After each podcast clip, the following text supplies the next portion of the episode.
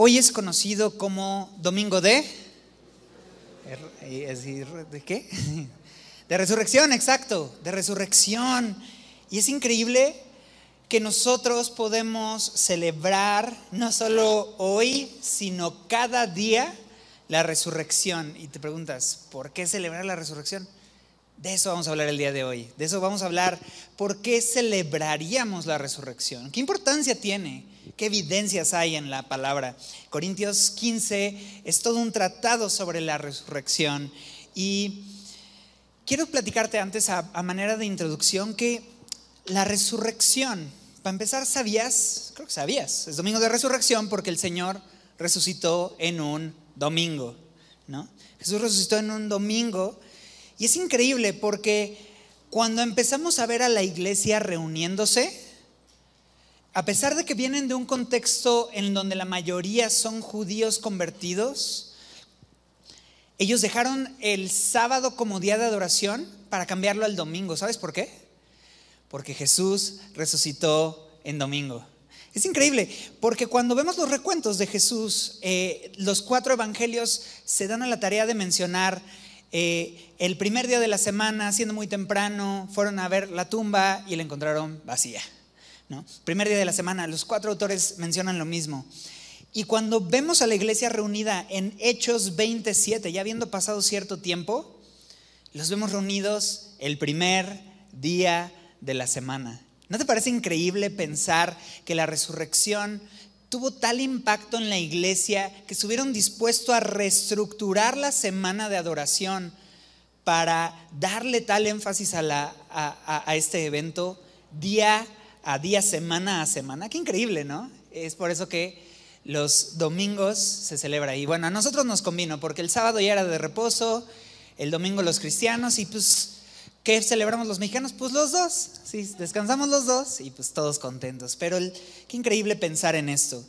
Eh, la resurrección fue un parteaguas para la iglesia y, es mi deseo que hoy podamos ver esto.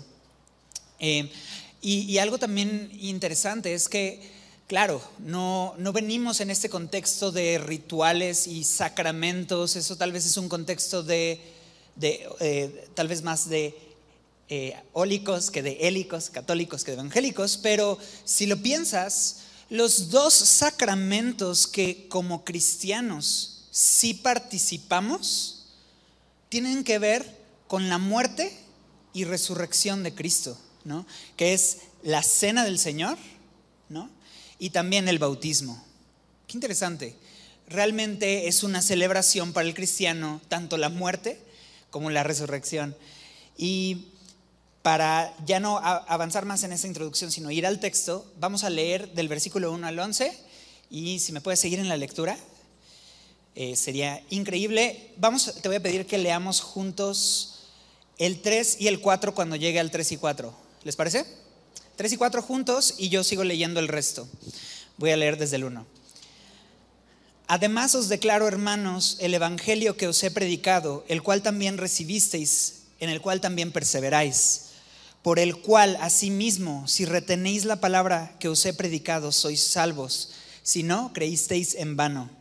Porque, primeramente juntos, os he enseñado lo que asimismo recibí, que Cristo murió por nuestros pecados, conforme a las escrituras, y que fue sepultado y que resucitó al tercer día, conforme a las escrituras. Continúo yo y que apareció a Cefas y después a los doce. Después apareció a más de 500 hermanos a la vez, los cuales muchos viven aún y otros ya duermen. Después apareció a Jacobo, después a todos los apóstoles y al último de todos, como un abortivo, me apareció a mí. Porque yo soy el más pequeño de los apóstoles, que no soy digno de ser llamado apóstol, porque perseguía la iglesia de Dios. Pero por la gracia de Dios soy lo que soy y su gracia no ha sido en vano para conmigo. Antes he trabajado más que todos ellos, pero no yo, sino la gracia de Dios conmigo, porque o sea, eh, yo, o sean ellos, así predicamos y así habéis creído. Vamos a orar. Gracias Dios por tu palabra, este pasaje que nos recuerda la victoria que hay en la resurrección, la importancia que hay en la resurrección y la evidencia que hay por todos lados de que tú estás vivo y de que tú resucitaste. Sé glorificado en nuestra meditación y en lo que tú hables a cada uno. En el nombre de Jesús, amén. Te pedí que leyéramos juntos versículo 3 y 4, ¿verdad? La razón es la siguiente. Pablo quiere, y la, la, razón por la cual él escribe este capítulo entero y se enfoca tanto en la resurrección, es porque la iglesia en Corinto se había dejado llevar por muchas conversaciones, que más adelante va a decirles las malas conversaciones corrompen las buenas costumbres, por lo tanto velen ¿no? Y, y no pequen. ¿Por qué? Porque en la iglesia de Corinto todo se había metido, ¿no? Es una iglesia cosmopolita, es una iglesia en una región eh, muy transitada, muy importante y de mucha idolatría, ¿no? Y el Señor estaba obrando y tocando corazones, aún a pesar de las, eh, de las contradicciones y de las circunstancias. Y Pablo deseaba que algo quedara claro, y eso era el Evangelio. Y él lo resume, pero no de algo que él se inventó. Él dice lo siguiente, les he enseñado lo que a sí mismo recibí.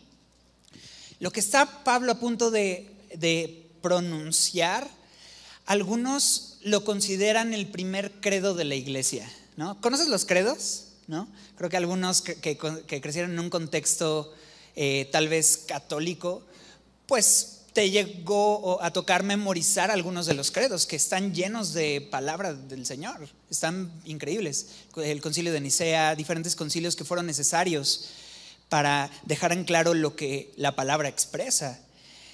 Pero este se piensa que fue el primer credo de la iglesia, un credo concreto, sencillo y enfocado en el Evangelio. Voy a repetirlo, que Cristo murió por nuestros pecados conforme a las Escrituras, que fue sepultado y que resucitó al tercer día conforme a las Escrituras. Es tan sencillo como esto. Pablo no, no va a irse a una explicación eh, inflada o profunda o demasiado teológica, se va a ir al Evangelio, que es tan profundo como necesario, ¿no?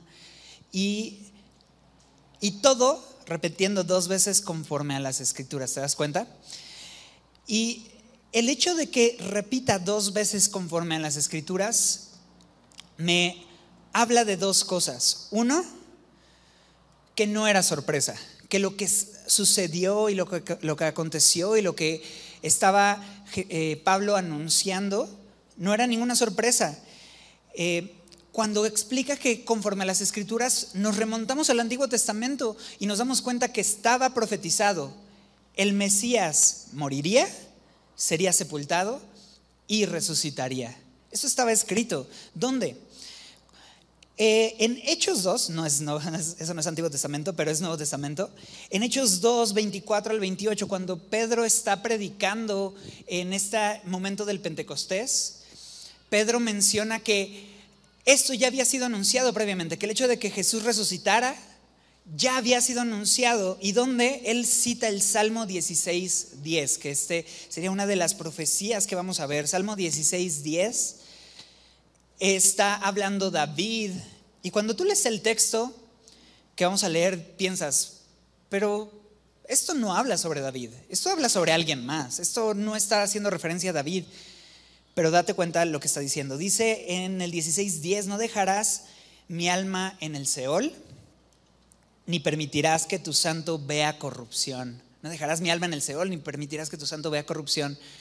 Este es un salmo profético en donde David está hablando sobre el Mesías y cómo el Mesías eh, sería llevado de cierta forma al Seol, pero no permanecería allí. Y Pedro se atreve a decir que este era una referencia directa a Jesús, que se cumplió al Jesús resucitar y no permanecer eh, en, en la tumba, sino resucitar. Pero me gustaría que tengas en mente Isaías 53 y lo tengas en mente porque no lo vamos a leer completo, pero vale la pena que lo conozcas. Porque Isaías 53 es un, algunos dirían que es una foto de la cruz con detalles perfectos de lo que iba a suceder 700 años antes de Jesús profetizado, de lo que sucedería 700 años después en Jesús. Pero yo no diría que es una foto. Para mí sería casi un video y, en HD de la cruz y de todo eh, la ruta del Calvario y todo el, el Via Crucis. Y tan solo si vemos el versículo 8, vemos lo que se refiere que murió conforme a las escrituras y que fue sepultado conforme a las escrituras. El versículo 8 de Isaías 53 dice, fue cortado de la tierra de los vivientes. Fue cortado de la tierra de los vivientes. Esto habla que evidentemente murió, que no hubo duda al respecto, pero también en el versículo 10 dice, cuando haya puesto su vida en expiación por el pecado. Entonces no nos dice solamente que murió, sino nos dice la causa por la cual el Mesías moriría. No sería por muerte natural, pues si todos morimos, pues eh, todos morimos, pues va a morir, ¿no? No, va a poner su vida con un propósito, en expiación por el pecado. ¿Y qué sucedería al poner su vida y entregarla? Por lo tanto, ¿qué pasaría al morir? Dice, después de, eso, de que haya puesto su vida en expiación por el pecado, verá linaje. Y chécate esto, vivirá, ¿por qué? Por largos días. ¿Cómo es posible que aquel que sería cortado de la tierra de los vivientes, aquel que entregaría su vida en expiación por el pecado, así como una oveja era degollada y no vivía después de eso, ¿cómo es posible que viviría por largos días? Esta profecía habla perfectamente, como te digo, un video HD de lo que sucedería 700 años después, que es la cruz y la resurrección, profetizando no solo la muerte en sacrificio por el pecado, sino también el regresar y ver linaje y vivir. Eh, la expresión por largos días es una expresión poética refiriéndose a vivir eternamente, ¿no? Entonces, esto ya estaba anunciado conforme a las escrituras. Quiero decirte algo que vamos a encontrar en Primera de Corintios 15. Vamos a encontrarnos evidencias de la resurrección. El título de la predicación de hoy es Resurrección evidente e importante. Y así vamos a dividir la predicación y todo esto a la luz de Primera de Corintios. En primer lugar, hay evidencias de la resurrección y la primera evidencia que vamos a encontrar es una evidencia bíblica en donde, en primer lugar, en el Antiguo Testamento, esa evidencia se veía a través de la profecía, o sea, una palabra anunciada previamente y que tendría un cumplimiento después. Pero también tú dices, bueno, esto podría interpretarse como muchas cosas, podría significar muchas cosas, pero cuando nosotros vamos a el Nuevo Testamento también hay palabras proféticas, es decir, palabras anticipadas de verdad. Y en ese caso, Jesús dijo varias veces lo que iba a suceder. Si me acompañas a Marcos 9:31, Marcos capítulo 9, versículo 31, yo creo que es un tema de agudos. Marcos 9:31. Sí.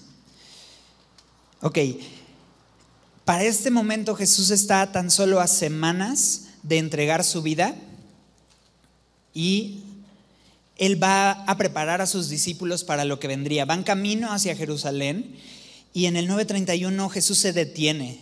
Después de estar avanzando, se detiene, dice versículo 30, habiendo salido de allí, caminaron por Galilea y no quería que nadie lo supiese, porque enseñaba a sus discípulos y les decía, el Hijo del Hombre que era su título favorito para referirse a él mismo, un título profético del Mesías. El Hijo del Hombre será entregado en manos de hombres y le matarán, pero después de muerto, ¿qué dice? Resucitará al tercer día. Ahí va una. De hecho, no te lo dije, pero ya había dicho una vez antes también esto. Eh, ya había dicho, incluso si alguno quiere venir en pos de mí, niéguese a sí mismo, tome su cruz y sígame. Ya había dicho una vez más. Y entonces por tercera vez en Marcos 10:33, Marcos 10:33, dice, he aquí, subimos a Jerusalén. ¿Te, das cuenta? Ya había anunciado una vez y nuevamente se detiene para volver a expresarle a sus discípulos lo siguiente. Vamos a Jerusalén y el Hijo del Hombre será entregado a los principales sacerdotes y a los escribas le condenarán a muerte y le entregarán a los gentiles y le escarnecerán, le azotarán y escupirán en él y le matarán, mas al tercer día resucitará. Dime tú si Jesús no fue clarísimo cuando anunció exactamente lo que se sucedería en el camino al Calvario. No solo está anunciando quién le condenaría, los judíos, los principales judíos, sino quién llevaría a cabo la sentencia, que en este caso serían los gentiles. ¿Y cómo lo harían? ¿Le escupirían? ¿Le azotarían? ¿Le escarnecerían, que es una burla? Y finalmente le matarían. Y finalmente una repetición evidente, pero al tercer día resucitará. Vez tras vez Jesús preparó los corazones de los discípulos. No solo las profecías en el Antiguo Testamento eran eh, las evidencias bíblicas de que estaba escrito, sino también los anuncios de Jesús una y otra vez a sus discípulos para preparar sus corazones de lo que vendría en el Nuevo Testamento. Todo esto se junta en conforme a las escrituras, ya estaba escrito. Y entonces vemos eso, no era sorpresa. Para los discípulos fue sorpresivo, porque aunque ya les había anunciado, vez tras vez nos dice que ellos aún no habían entendido lo que significa eso de resucitar. Lo dice muchas veces ahí en Marcos, que Jesús les anunciaba y ellos ni tocaban el tema porque no entendían lo que significaba eso de resucitar. Entonces, mejor ni, ni le pregunto, ¿no? Pero Jesús ya lo había anunciado. Y claramente, ¿no? ¿Quién, cuándo, dónde y, y cómo terminaría esto? Conforme a las escrituras. Y si por lo tanto no era sorpresivo, lo segundo que concluimos es que todo lo que sucedió desde su muerte, su sepultura y su resurrección, increíblemente, si estaba escrito, significaba que Jesús estaba en control. Y claro, hace todo el sentido cuando nosotros vamos a Juan capítulo 10 y Jesús dice las siguientes palabras en el versículo 18. ¿no? A mí nadie me quita la vida, sino que yo mismo la pongo. Tengo poder para ponerla y tengo poder para tomarla de regreso. Claro, hace todo el sentido cuando Jesús expresa que no lo estaban agarrando de sorpresa, ¿no? Eh, no era, híjole, iba tan bien Jesús, ya ahí la llevaba, ya tenía varios seguidores y chin, lo mataron. Ay, qué lástima, ¿no? Él estaba anunciando parte de el propósito y de hecho la meta y el objetivo es ese, es la cruz, es entregar mi vida en expiación por el pecado como estaba descrito en Isaías 53. Tenía que llegar a la cruz. Por eso se atrevía a anunciarlo. Y, eso nos demuestra que Jesús estaba en absoluto control de todo lo que estaba sucediendo, conforme a las escrituras. Y ahí vemos evidencias bíblicas. Pero no solo hay evidencias bíblicas. Cuando nosotros vemos Corintios 15 y seguimos leyendo, vamos a encontrar, número dos, evidencias históricas. Algunos dicen, yo no creo en la resurrección porque yo no puedo comprobarlo a través del método científico. Recientemente escuchaba a alguien expresar lo siguiente, ¿cómo quieres comprobar algo histórico con el método científico? La definición de método científico es poder repetir un evento, replicar un evento y por definición la historia no se replica, simplemente sucede, ¿no? Pero queremos darle justificación, ¿no? Y, sonar así, ¿no? Pensando, no, yo no lo puedo probar, por lo tanto no. Bueno, posiblemente no podamos usar el método científico, pero podemos usar el método histórico y el método eh, de análisis del testimonio. Y cuando nosotros metemos el recuento y las evidencias en, este, en este análisis y escrutinio de la historia y del testimonio, la resurrección tiene una solidez muy fuerte. Tan solo veamos lo que dice aquí. Pablo se atreve a decir palabras fuertes y, y, un mensaje demasiado arriesgado si esto fuera mentira. Ve lo que dice. Dice que se apareció a Cefas, después a los doce Y el versículo 6 me llama la atención. Dice que se apareció a más de 500 hermanos a la vez, de los cuales muchos viven aún y otros ya duermen. Después se apareció a Jacobo, los apóstoles y a Pablo al final como un abortivo, dice él. Pero qué, interesante, por ejemplo, el versículo 6, pensar que Jesús en un instante se apareció a 500, más de 500 hermanos a la vez. Algunos piensan, la resurrección en realidad fue, una, eh, fue un producto de la imaginación o del delirio. ¿no? Incluso se atrevan a decir, no, hubo un delirio grupal. Pero tú dime si puede haber un delirio grupal de 500 personas que vieron, escucharon y percibieron lo mismo, ¿no? Creo que si una persona delante de una corte de justicia, el testimonio de cuatro, cinco que coinciden y que hacen sentido es suficiente, imagínate, de 500.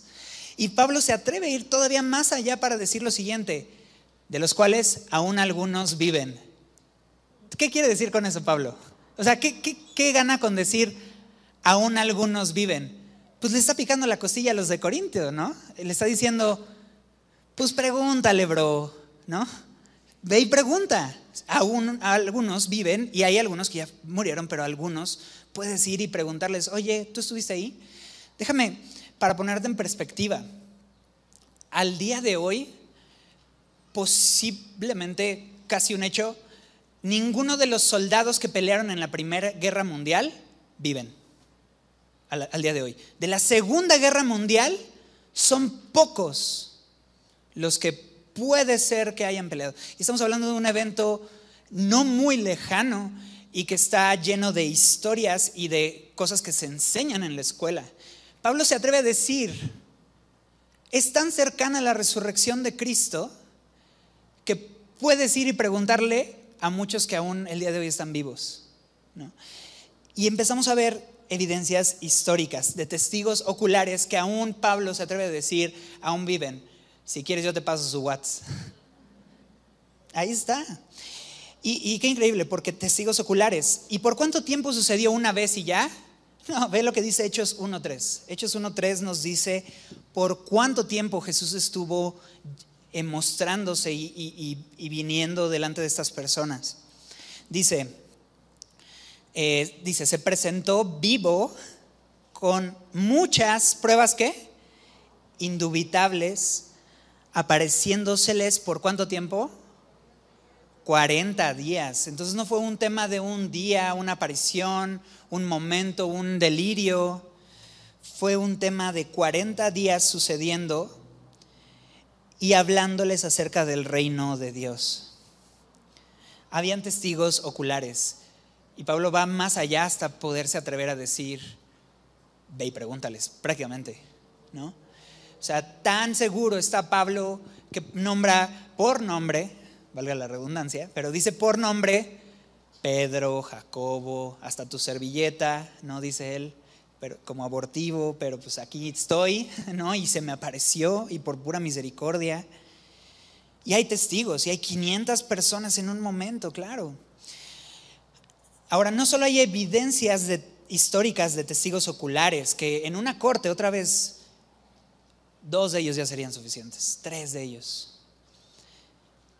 Pero también hay evidencias literarias sólidas ¿Sabías? acabamos de leer este recuento en Marcos, ¿verdad? En donde Jesús anuncia su muerte a lujo de detalle y su resurrección. Y tú dices, ah, pues qué fácil, Marcos escribió después de que todo esto aconteció, ya diciendo, se pudo haber inventado ahí que Jesús ya lo había anunciado, ¿no? Pues sí, claro. Pero analicemos un poco. Marcos, de acuerdo a algunos estudios y análisis del Evangelio, concluyen a través también de la historia eh, y, de los comentarios de los padres de la iglesia, que Marcos posiblemente fue el primero de los evangelios escritos. Y le, le dan la fecha aproximadamente del 37 al 40 después de Cristo. Haz tus cuentas, ¿en qué año murió Cristo? ¿En qué año resucitó? En el 33 de Cristo, posiblemente después de Cristo. Estamos hablando que para eh, cuatro, seis, siete años después ya había un documento que estaba anunciando que Jesús había anunciado previamente esto. Creo que vale la pena decirte lo siguiente. Un mito para que pueda mantenerse como mito y para que pueda levantarse un mito, es necesario que la mitología se escriba años, muchos años después. A veces pasan generaciones enteras después de esa persona que ellos quieren mitificar. ¿no? ¿Por qué? Pues muy sencillo, porque habiendo pasado poco tiempo, cualquier persona puede desmitificar fácilmente. Es más, no habían solo personas que podrían desmitificar, habían personas cuyo único objetivo de su vida era desmitificar el Evangelio. O sea, cuyo único énfasis y propósito en su vida era acabar con la narración de los cristianos. O sea, tenías personas, agentes especializados día y noche buscándole el error. Y Marcos pasó como un documento sólido, y luego Mateo, los evangelios, y luego Pablo escribiendo Corintios y atreviéndose a decir, ahí están estos cuates todavía vivos, ve y pregúntales. ¿no? ¿Con qué autoridad podían escribirse esto? Tan solo eh, cuando analizábamos el credo más temprano de la iglesia, algunos piensan que este credo, que Cristo murió por nuestros pecados conforme a las escrituras, que fue sepultado y que resucitó al tercer día conforme a las escrituras, se comenzó a circular cerca igual del año 36, 37 después de Cristo. O sea, demasiado tiempo cercano y, se volvió una frase, un, un, dicho que se decía en la iglesia y que fácilmente podían haber tirado y desmitificar, pero no. Eh, y no solo eso, claro, evidencias. Estamos en el tema de evidencias, evidencias históricas. Y no solo encontramos las evidencias literarias de personas afines, ¿verdad? Porque uno pensaría, ah, pues qué fácil, qué fácil poder pensar que los seguidores van a hablar bien y van a inventarse una historia sobre la resurrección, ¿no? Bueno, en esa época también encontramos varios documentos de enemigos acérrimos, gobernantes y diferentes cartas que, se, que van de ida y vuelta en donde se narra ¿no? sobre los cristianos adorando a un Cristo que resucitó, ¿no? Y, si bien atacando los motivos o las formas, ¿no? Y, como hablando sobre cómo fue que el cuerpo no apareció, pero dándole solidez al hecho de que el cuerpo ya no estaba, ¿me entiendes? Y, y hay evidencias, y es increíble. Pero yo estoy convencido que el problema de no creer en la resurrección no es un tema de evidencias. Las hay, pero creo que no es un tema de evidencias. Porque así como Tomás, cuando se le apareció a los once y él no estaba, dijo, ah, no, pues yo sí, yo no veo, yo no creo.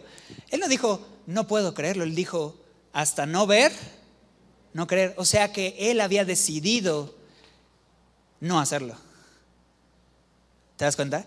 Y así como Él, un reflejo de, muchos de, nosotros, que ante evidencia tras evidencia, le damos la vuelta.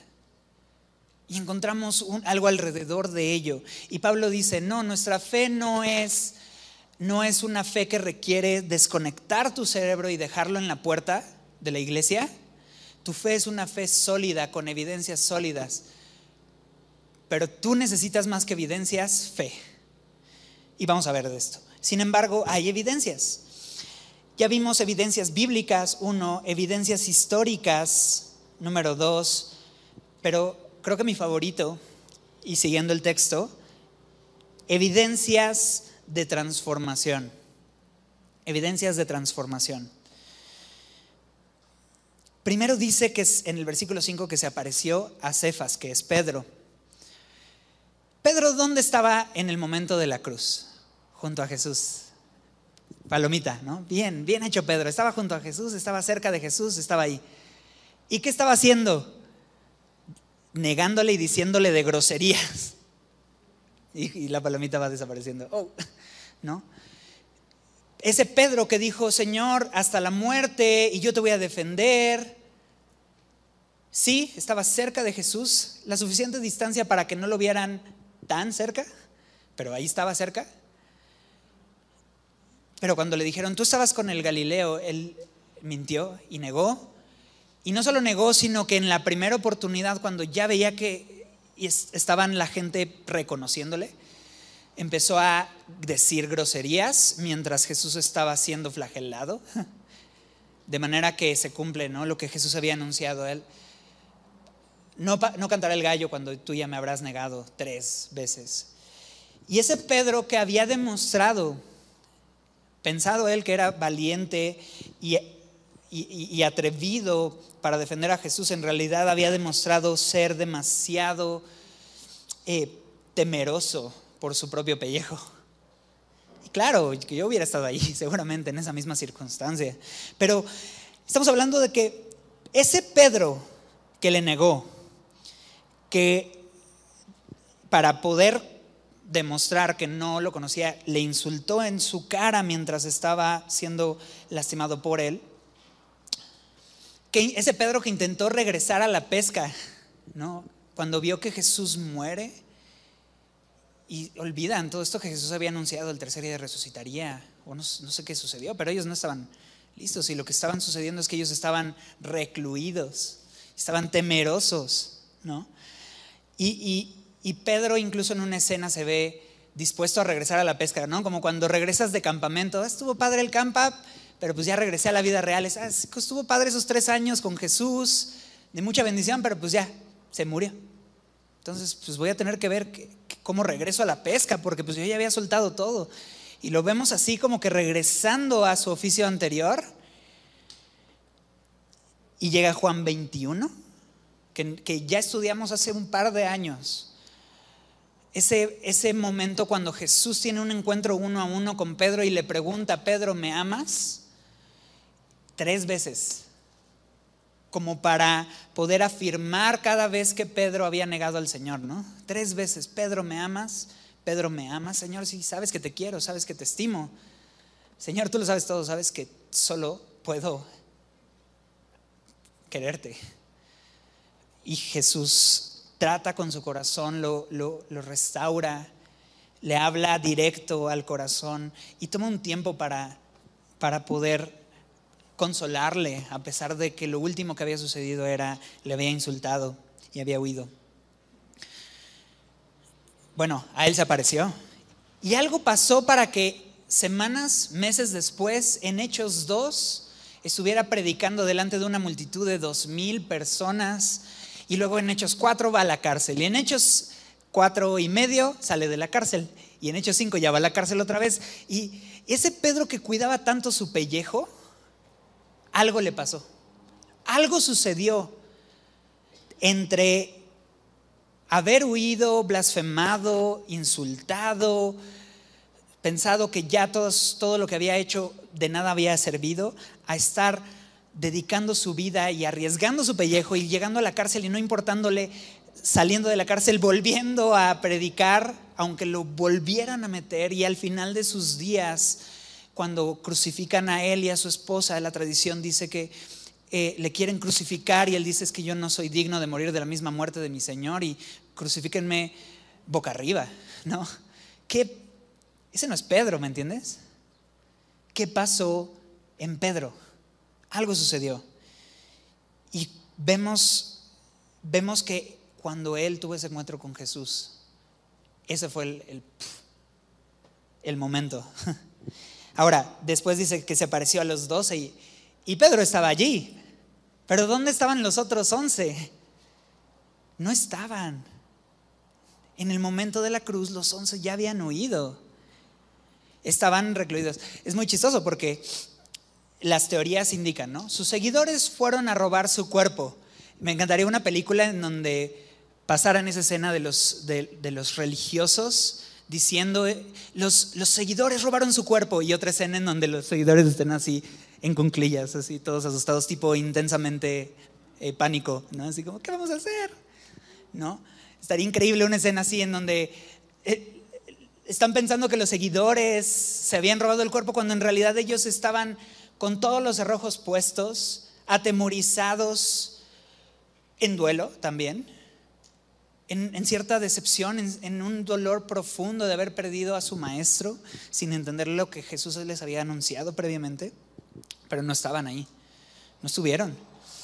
Y, y de estos hombres que huyeron, ¿cómo pasaron a ser estos que después estuvieron uno a uno dispuestos a entregar su vida en martirio? ¿Cómo? ¿Qué sucedió? ¿Qué vieron? ¿Qué, qué, qué experimentaron? Algo sucedió y déjame decirte, por eso Pablo escribe, se apareció a Cefas, se apareció a los doce, porque las evidencias no solamente están en lo escrito, en, en, lo histórico, en los testimonios, sino en las vidas de estas personas. Pedro, de alguien que le niega, alguien que se volvió parte de los líderes de la iglesia, los doce aquellos que huyeron, pero se volvieron personas que estuvieron incluso dispuestos a entregar su vida y lo hicieron. Y Tomás, en una representación de los, de los doce, cuando Jesús se presenta con esas pruebas indubitables, en Juan 20, 28 su reacción es un reconocimiento delante de quien estaba, porque le dice, Señor mío y Dios mío los encuentros que tuvieron con el Jesús resucitado y la evidencia de la resurrección en su cara fue suficiente para transformar toda una vida. Y a la vez ellos se volvieron evidencias de la resurrección de Cristo por medio de su testimonio. Ahora, dice incluso que se apareció, versículo 7, ¿a quién? A Jacobo. Y si analizamos el texto, no se está refiriendo a uno de los discípulos, porque ya los mencionó. Se está refiriendo a Jacobo, adivina quién, el hermano de Jesús. Y tú dices, bueno, pero la familia siempre cree en uno, ¿no? Cuando uno hace un disco, los que escuchan el disco es la familia. Cuando uno es grande la ofensa de un cristiano y la blasfemia de un cristiano, que para él era un servicio a Dios ir y acabar con la vida de estos hombres blasfemos, ¿qué otra cosa? Ese era su grado de celo por su, por su Dios Jehová, digamos. De tal manera fue ese el deseo que Jesús tuvo que interrumpirle y, claro, se le presentó. Dice el pastor Mark Driscoll, Pablo odiaba a Jesús tanto que nunca hubiera cambiado su manera de pensar a menos que Jesús le hubiera, resucitado para probar lo que estaba en un error. Eh, realmente Pablo odiaba tanto a Jesús que bajo ninguna circunstancia él se hubiera llamado cristiano, mucho menos siervo de Jesucristo, cosa que se presenta así en cada carta, a menos que Jesús le hubiera probado que estaba en un error. Y lo cual me hace pensar, dale chance a Jesús de que te prueben un error.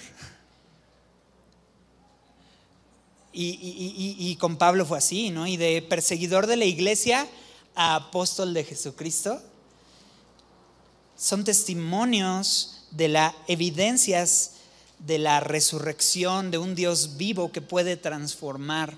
Ahora, está padre, tú dices, pues sí, esos eran los apóstoles, bien por ellos, pero no son los únicos que daban testimonio. La iglesia a lo largo de los siglos ha dado testimonio de transformación de ese Dios.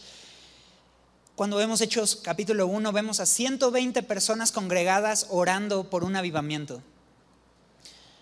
El día de hoy son dos billones de personas que profesan creer en Jesús como Dios. Dos billones de personas. Representan el 32% de la población del mundo. Claro, Vale la pena recordar Mateo 7, no todo el que me llama Señor, Señor entrará en el reino de los cielos. No nos enorgullece pensar, ya lo logramos, ya la, ya la armamos. Pero imagínate de 12 personas a 120 personas y de 120 personas a 2 billones el día de hoy. ¿Qué sucedió? ¿Cómo pasó eso? Unos podrían pensar, no, es que la iglesia cristiana es bien organizada. Es que son bien inteligentes y bien astutos. Si le preguntáramos a Pablo, 1 Corintios 4 sería la respuesta. Lo vil y lo menospreciado escogió Dios. Bueno, es que la iglesia cristiana es bien poderosa. hay algo que, tenemos que quedar claros, ¿no? O sea, organizados no somos. O sea, no nos ponemos de acuerdo ni en qué vestir. No hay organización. No es nuestra, nuestro éxito por nuestros, eh, nuestras fortalezas, nuestro poder, nuestro potencial de organización y de manipulación y de estrategia, nada de eso. Pero más bien pienso que se cumple lo que Jesús dijo, yo estaré con ustedes todos los días hasta el fin del mundo. Y, y como Jesús prometió que las puertas del Hades no prevalecerá contra su iglesia porque Él la sostiene. Creo que si algo deja ver la iglesia es que tenemos un Dios vivo porque seguir aquí reuniéndonos sería imposible bajo otra explicación. El hecho de que la iglesia siga creciendo, que la iglesia siga profesando fe en el Señor Jesucristo, solo puede dar fe al hecho de que un Dios vivo sostiene la iglesia y no nosotros a nosotros mismos. Es eso. Entonces, eso, las evidencias de transformación, no solo en los apóstoles, en tu vida, en la mía. Y hoy sigo transformando vidas porque es un Dios vivo. Entonces, eso. ¿Y a quién le está escribiendo? A la, a la iglesia más inestable que puede existir. Y en el 11 les dice, ¿no? Porque o sea yo, o sean ellos, así predicamos y así habéis creído. Y el Señor, a pesar de la inconsistencia de la iglesia y a pesar de los errores de la iglesia y a pesar de que fácilmente son llevados por, por conversaciones y por doctrinas que nos alejan del propósito, aquí seguimos. Porque el Señor sostiene a su iglesia. Y estos son parte de las evidencias que vemos en 1 Corintios capítulo 15. Pero no solamente nos vamos a quedar con las evidencias. Hablábamos de, también cómo Corintios nos expresa la importancia de la resurrección. Claro, hay evidencias, evidencias bíblicas, evidencias históricas, evidencias de transformación. Pero una vez que entendemos que hay evidencias, tenemos que llegar a concluir, entonces será importante. Creo que las evidencias ya nos dejaron ver que, claro, es importante ver la importancia de la resurrección. Pero Corintios 15 nos va a ayudar a entender cuáles son las importancias. Y entonces vamos a ir sección, eh, en algunas secciones de Corintios 15, porque nos faltan 50 versículos y ya, nos queda como 5 minutos. Pero no vamos a ver todo, todo el capítulo. Yo sí te recomiendo que en casa puedas leerlo, porque es todo un tratado de principio a fin sobre la resurrección. Sin embargo, vamos a tocar cinco puntos sobre la importancia de acuerdo a lo que vamos viendo en algunos pasajes en Corintios 15. Número uno, es importante la resurrección en base a versículo 14. Si Cristo no resucitó, vana es entonces nuestra predicación van es también nuestra fe. Versículo 17. Y si Cristo no resucitó, vuestra fe es vana y aún estáis en vuestros pecados. En primer lugar, la resurrección es importante porque sin ella todo lo que hacemos como iglesia no tiene ningún propósito. Ni predicar, ni creer, ni reunirnos, ni obrar, ni aguantar las tribulaciones, si Jesús no resucitó de entre los muertos, de nada sirve que estemos aquí. Algunos hasta se reunieron a las 6 de la mañana. Imagínate. De nada serviría todo eso que hacemos. Porque la resurrección no solo es románticamente bonita y suena padrísima, sino que es prácticamente necesaria. Y ahí está la importancia, que en lo práctico necesitamos creer que Jesús resucitó de los muertos, porque si no, todo lo que haríamos sería en vano. Todo lo que la iglesia es y hace sería en vano, de nada serviría. Y repite seis veces esta frase, en vano, en vano, en vano, en vano, en vano. Y creo que, creo que eso es suficiente razón, pero cuando seguimos leyendo, dice ahí mismo en el 17, aún si, si Cristo no resucitó, entonces nuestra fe es vana y dice ahí, aún estáis en vuestros pecados y entonces también los que durmieron, una expresión de morir, que la Biblia me encanta porque le llama dormir, ¿no? Como una expresión en donde nos deja ver que la muerte no es final, sino transitoria, ¿me entiendes? Eh, y los que durmieron en Cristo, si Jesús no resucitó, entonces la muerte sí es final. Y perecieron. Y ahí se, se acabó la historia. Tan, tan. Versículo 25 incluso, porque preciso es que Él reine hasta que haya puesto a todos sus enemigos debajo de sus pies. Y el postrer enemigo que será destruido es quién? La muerte. ¿Por qué es importante la resurrección? Porque a través de ella podemos encontrar que el problema más grande del hombre, que es el pecado, tiene una resolución y tiene alguien que le vence. Claro, el pecado es el problema más grande del hombre, ¿no? Porque pensamos, ¿no? El problema es esto, es aquello, la sociedad, la educación, los sistemas reformatorios, este, mi abuelito, mi abuelita, mi tío, mi tía, esto, aquello, y empezamos a encontrar por fuera eh, cuáles son las causas de los problemas en mi vida y en la sociedad, los políticos, esto, aquello. Y la Biblia nos dice, el problema es que el problema que tenemos no está, no está solo afuera, sino que está dentro del corazón de cada uno de nosotros. O sea que el problema no solo es externo, sino que es interno. Pero imaginemos, si el problema solamente fuera externo y el problema fuera la sociedad, aún estamos hablando de que vivimos en una sociedad de pecado y que el problema está en el pecado, ya sea interno o externo. Pero el problema es el pecado. Y si Jesús no resucitó, el pecado no tiene una resolución. El pecado simplemente es lo que nos toca vivir y pues ni modo. Simplemente es algo que hay que aguantar porque sí, y ya, ¿no? Y hay que aprender a vivir bien portaditos, tanto como podamos. Pero conforme a la resurrección, y si la resurrección es verdad, nuestros pecados son perdonados. Y si la resurrección es verdad, el precio por el pecado fue pagado. Por lo tanto, ya no tenemos que vivir pensando qué es lo que nos toca. Pero eso sí, confiamos en la resurrección. Ahora no solo los pecados, sino dice que la muerte y que por la resurrección, la resurrección lo que vence es a la muerte. Y entonces la muerte, si la resurrección es verdad, la muerte no es final, es solo una transición. Podemos decirle dormir. Y entonces es importante. Pero también seguimos leyendo y llegamos al versículo 34 y nos muestra lo siguiente. Dice desde el versículo 33, no erréis. Las malas conversaciones corrompen las buenas costumbres. ¿Te acuerdas que hablábamos de esto? Velad debidamente y no pequéis, porque algunos no conocen a Dios para vergüenza eh, vuestra, lo digo. Pablo está diciendo algo fuerte y directo.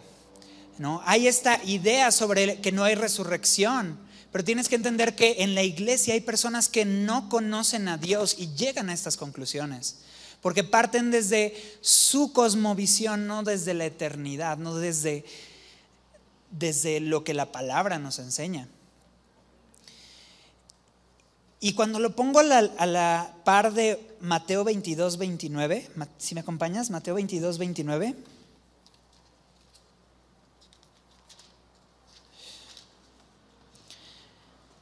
Mateo 22, 29, eh, Jesús, está delante de un grupo llamado los saduceos. Este es un grupo de hombres religiosos que ellos ya tenían una idea hecha sobre lo que sí es correcto de la Biblia y lo que no es correcto de la Biblia, lo que sí es verdad y lo que no es verdad. Estos saduceos pensaban que lo único que existía es aquello que ellos podían tocar. Moisés existió, Abraham existió, el diluvio existió, ¿no?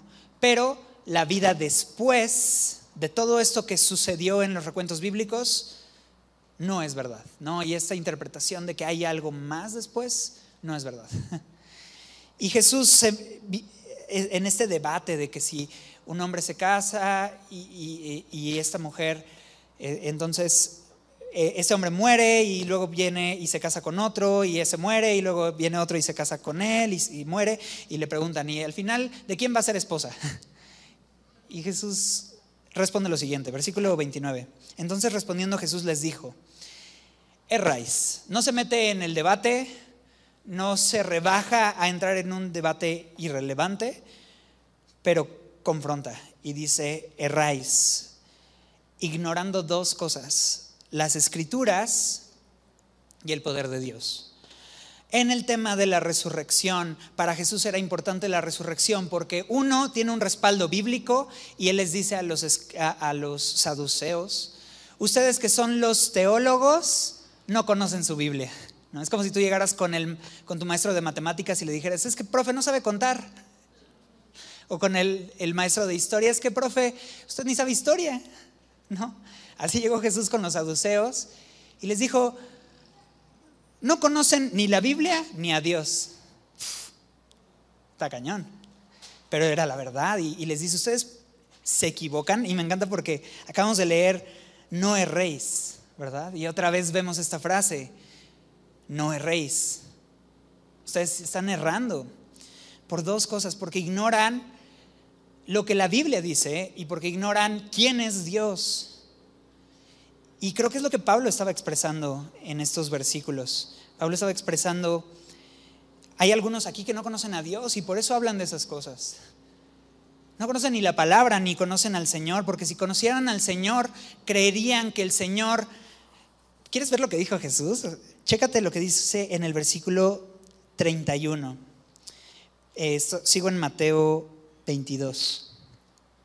Dice, pero respecto de la resurrección de los muertos, ¿No habéis leído lo que les fue dicho por Dios cuando dijo, yo soy el Dios de Abraham, el Dios de Isaac y el Dios de Jacob? Por lo tanto, Dios no es Dios de muertos, sino de vivos. Esa fue la respuesta de Jesús ante esto. Vas, si vas a la Biblia, te encuentras a un Dios que habló y que escribió esto y que es. Lo que está escrito es que Dios se hace llamar Dios de Isaac, de Abraham, de Isaac y de Jacob. Esto se lo está diciendo a Moisés muchos años después de que Abraham, Isaac y Jacob ya habían muerto. Y Dios sigue llamándose Dios de ellos, porque Dios no es un Dios de muertos, sino de vivos. Está increíble. Entonces, Jesús se va al punto central. No conoces a Dios, porque Dios tiene la capacidad, tiene el poder para poder traer vida. Y hay evidencias en la palabra para respaldar esto. Y es lo que hoy estamos haciendo, ir a la palabra para ver que nuestro Dios no es un Dios de muertos, sino de vivos. Y Él está vivo en primer lugar. Dice ahí mismo en Corintios, lo vas a leer cuando vayas a casa, que Él es la primicia de todos los que resucitarían después de Él. O sea que Él es el, su resurrección marca la pauta de lo que nosotros esperamos cuando nosotros confiamos en el Señor. Y empezamos a ver, claro, es importante. Pero es importante, claro, también porque muestra el carácter y el poder de Dios. Ignorar la resurrección es ignorar lo que Dios es y lo que Él puede hacer y lo que la Biblia nos dice sobre Él. Vamos a terminar en dos puntos más, porque es importante versículos 51 al 53 y ya estamos acabando. 51 al 53. Y vamos a terminar de leer toda la sección del 51 al final, poco a poco, pero dice, he aquí os digo un misterio. No todos dormiremos, pero todos seremos transformados.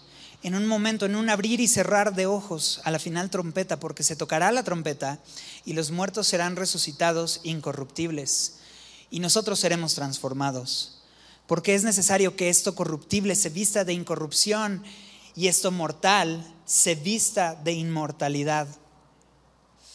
Habla de una transformación, ¿no? Dice, no todos dormiremos, pero todos seremos transformados en un momento, en un abrir y cerrar de ojos. Ya vimos que Dios transforma vidas. Ya vimos lo que Dios hizo cuando se presentó ante Pedro, ante Pablo, ante Jacobo, ante cada uno de nosotros, los que hemos visto pruebas indubitables de la vida de nuestro Dios. Pero la resurrección de los muertos nos habla de una obra de transformación todavía más completa. Ahorita está transformándonos en el día a día, pero llegará un día en el cual en un abrir y cerrar de ojos, todos seremos transformados completa y absolutamente. La Biblia habla de un cuerpo nuevo, de un nuevo cielo y una nueva tierra en donde con el Señor dándonos este nuevo cuerpo podremos habitar. ¿no? Y estos ojos en donde Isaías se presentaba eh, con Dios y los profetas y le decían, eh, mis labios han hablado engaño y vivo en medio de gente con labios inmundos. No, no puedo estar delante de tu presencia, porque la realidad es que este cuerpo no podría soportar la presencia delante de Dios, pero Dios promete darnos un nuevo cuerpo en donde nos transformará completamente y absolutamente y sin resurrección. Toda la transformación que vamos viendo ahorita pausadamente este, este, letrero, ¿no? Este frase, soy una obra en progreso, ¿no? Y ya casi lo pegamos en la espalda para que la gente sepa que estoy en proceso y que ahí la llevamos, ¿no? Pero ¿de qué sirve ir avanzando si el Señor no va a culminar su obra? Si al final Él no va a terminar lo que empezó. Pero la resurrección nos deja ver que la obra que empezó de transformación en nosotros la va a terminar. Y la resurrección es una muestra de eso. No todos dormiremos, pero todos seremos transformados. Serán resucitados los muertos incorruptibles y nosotros seremos transformados, es lo que dice el texto. Y versículo 54 dice, y cuando esto corruptible se haya vestido de incorrupción, o esto que se corrompe, esto que se envejece, esto que se rompe, esto que se sale del lugar, esto corruptible se vestirá de incorrupción, y esto mortal se vestirá de inmortalidad, entonces se cumplirá la palabra que está escrita. Sórbida es la muerte en victoria. ¿Dónde está, oh muerte, tu aguijón? ¿Dónde, oh sepulcro, tu victoria? Ya que el aguijón de la muerte es el pecado y el poder del pecado la ley. Mas gracias sean dadas a Dios que nos da la victoria por medio de nuestro Señor Jesucristo. En último lugar, la resurrección es importante porque a través de la resurrección es una evidencia contundente de que el autor de la vida venció a la muerte. Y déjame hablarte sobre la muerte. La muerte para ese momento había ganado todas las peleas. Había sido el único que en cada pelea había sido vencedor y nadie podía vencerlo. Pero llegó el Señor Jesús con las siguientes palabras. Oseas capítulo 13, versículo 14. Oseas 13, 14. Lo, va a aparecer en pantallas. Dice, de la mano del Seol los redimiré, los libraré de la muerte. Ve lo que le dice cuando se presenta Jesús ante el invicto en todas las peleas contra toda la humanidad, aquel que pensaba que tenía la victoria ganada, que era la muerte. Jesús se presenta de frente en el, en el en el peso, en la toma de peso, y le dice lo siguiente, oh muerte, yo seré tu muerte. Y seré tu destrucción, oh Seol. ¿Entiendes? Y, y ese que pensaba que tendría la victoria asegurada, por medio de una batalla final, fue vencido y ya no tiene poder sobre aquellos que creen en Él. La muerte fue vencida y el aguijón de la muerte, que era el pecado, ya no tiene poder. Y por eso termina diciendo el 57, más gracias sean dadas a Dios que nos da la victoria. Y eso es lo increíble, que por medio de su resurrección hay victoria, victoria sobre la muerte, victoria sobre el pecado. Es importante la resurrección porque da evidencias contundentes de que hay victoria. Y tú la puedes experimentar hoy puedes experimentar la victoria de Dios. Tú puedes concluir diciendo, gracias Dios por la victoria que me has dado por medio del Señor Jesucristo. Y Pablo concluye diciendo en el 58, así que hermanos míos amados, estad firmes y constantes, creciendo en la obra del Señor. Pablo comenzó diciéndoles, lo que ustedes recibieron es necesario que ustedes perseveren y es necesario que ustedes eh, retengan esas palabras. O sea, familia, Corintios, ustedes recibieron el Evangelio, ustedes habían escuchado y recibieron las buenas noticias, pero empezaron a escuchar otras cosas que los empezaron a desviar de lo importante, de entender que de Cristo es la obra. Empezaron a pensar que ustedes podrían hacer o que ustedes podrían manchar la obra de Dios cuando todo se trata de Jesús. Pero ahora que sabes que tenemos un Dios vivo y que su victoria no solo es suya, sino que nos hace victoriosos con Él, ¿qué podemos hacer con eso?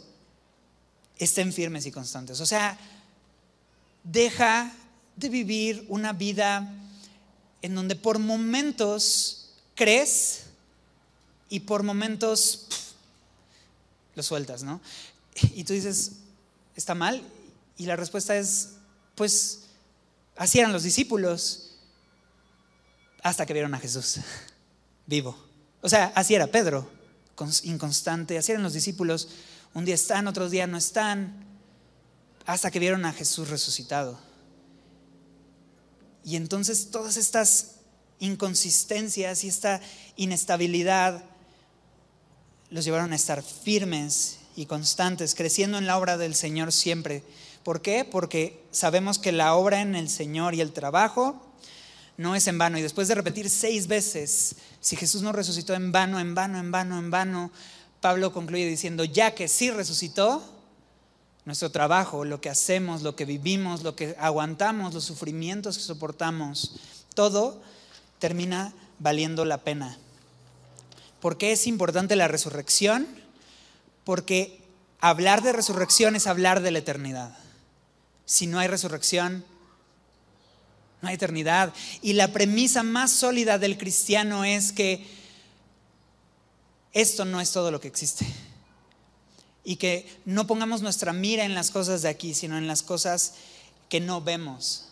Y si no hay eternidad, ¿de qué sirve aguantar vara? ¿De qué sirve pensar que hay un mayor peso en medio de las tribulaciones en la eternidad que la tribulación misma? ¿De qué sirve pensar que eh, si yo muero a mí mismo, que si yo me niego y tomo mi cruz, va a valer la pena? ¿De qué sirve pensar que si yo ocupo mis domingos para venir y escuchar y sentarme en vez de estar haciendo muchas otras cosas que podría hacer.